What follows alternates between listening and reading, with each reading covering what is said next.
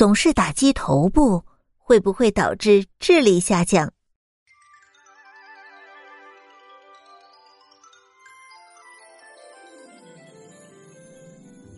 小朋友们，当你们听到这个问题，你们觉得会导致智力下降吗？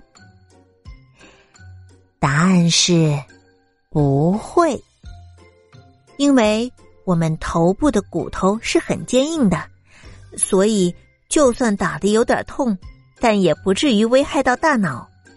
但是千万不要因为这样，你就随便打弟弟妹妹或者朋友的头，因为。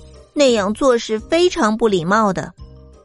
咸鱼阿姨再告诉你们关于大脑的一个小知识：当我们人类刚出生的时候，大脑大概是有四百克左右；到了二十岁左右，大脑发育就基本成熟了。成年男子大脑的重量大概有一千四百克，成年女子大脑的重量大概是一千二百五十克。大脑的重量与智力和性格是没有直接关系的。